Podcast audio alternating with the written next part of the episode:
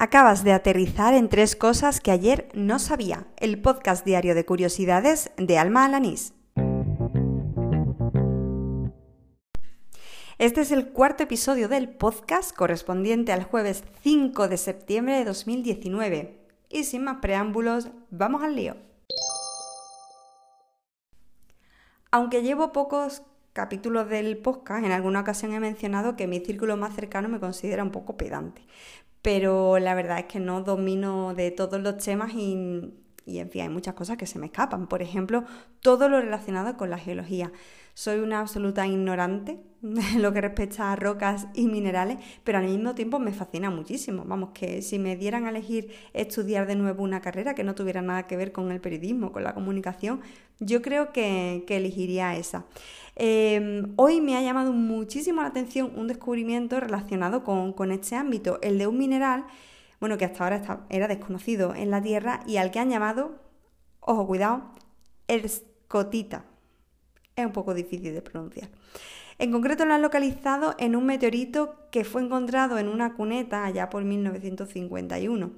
Eh, además de esta escotita, que es un carburo de hierro, en él los científicos han hallado otros minerales que son muy poco frecuentes aquí en la Tierra, como, mm, bueno, agarrarse con los nombres, camacita, escreiversita, taenita y troilita probablemente no haya pronunciado bien ninguno de ellos. De hecho, creo que es la primera vez que los oigo o los leo en mi vida, estos nombres. Así que bueno, gracias a esta noticia, pues creo que soy un poquito menos ignorante en lo que a mi neurología se refiere. De todas formas, si estáis interesados en el tema, os enlazo el reportaje de ABC donde cuentan largo y tendido este descubrimiento.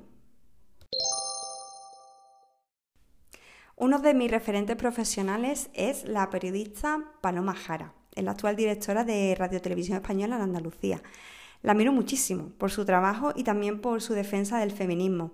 Y le tengo mucho cariño, le tengo un cariño enorme porque fuimos compañeras de facultad y porque además ella también es onubense.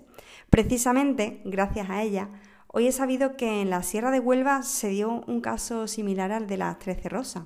A ver, que sé que por desgracia hubo mucho más de dos casos eh, durante la guerra civil.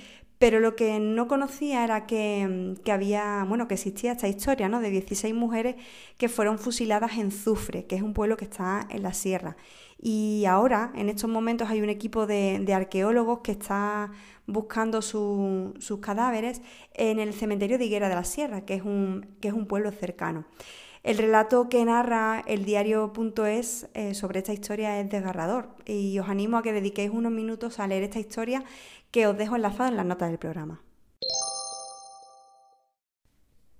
Supongo que estaréis al tanto del cambio de ejecutivo que ha habido en Italia. Hoy ha comenzado oficialmente, después de que alcanzaran un acuerdo el Movimiento Cinco Estrellas y el Partido Democrático para hacer primer ministro a Giuseppe Conte.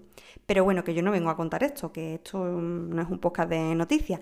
Yo lo que vengo a contar es un detalle de la ceremonia del cambio de gobierno. El presidente saliente le entrega al nuevo presidente una campanilla, la del Palazzo Chigi, no sé si se pronuncia así porque no sé italiano, pero es el palacio que es la sede del gobierno y de hecho el presidente inicia las reuniones del Consejo de Ministros haciendo sonar esta campanilla.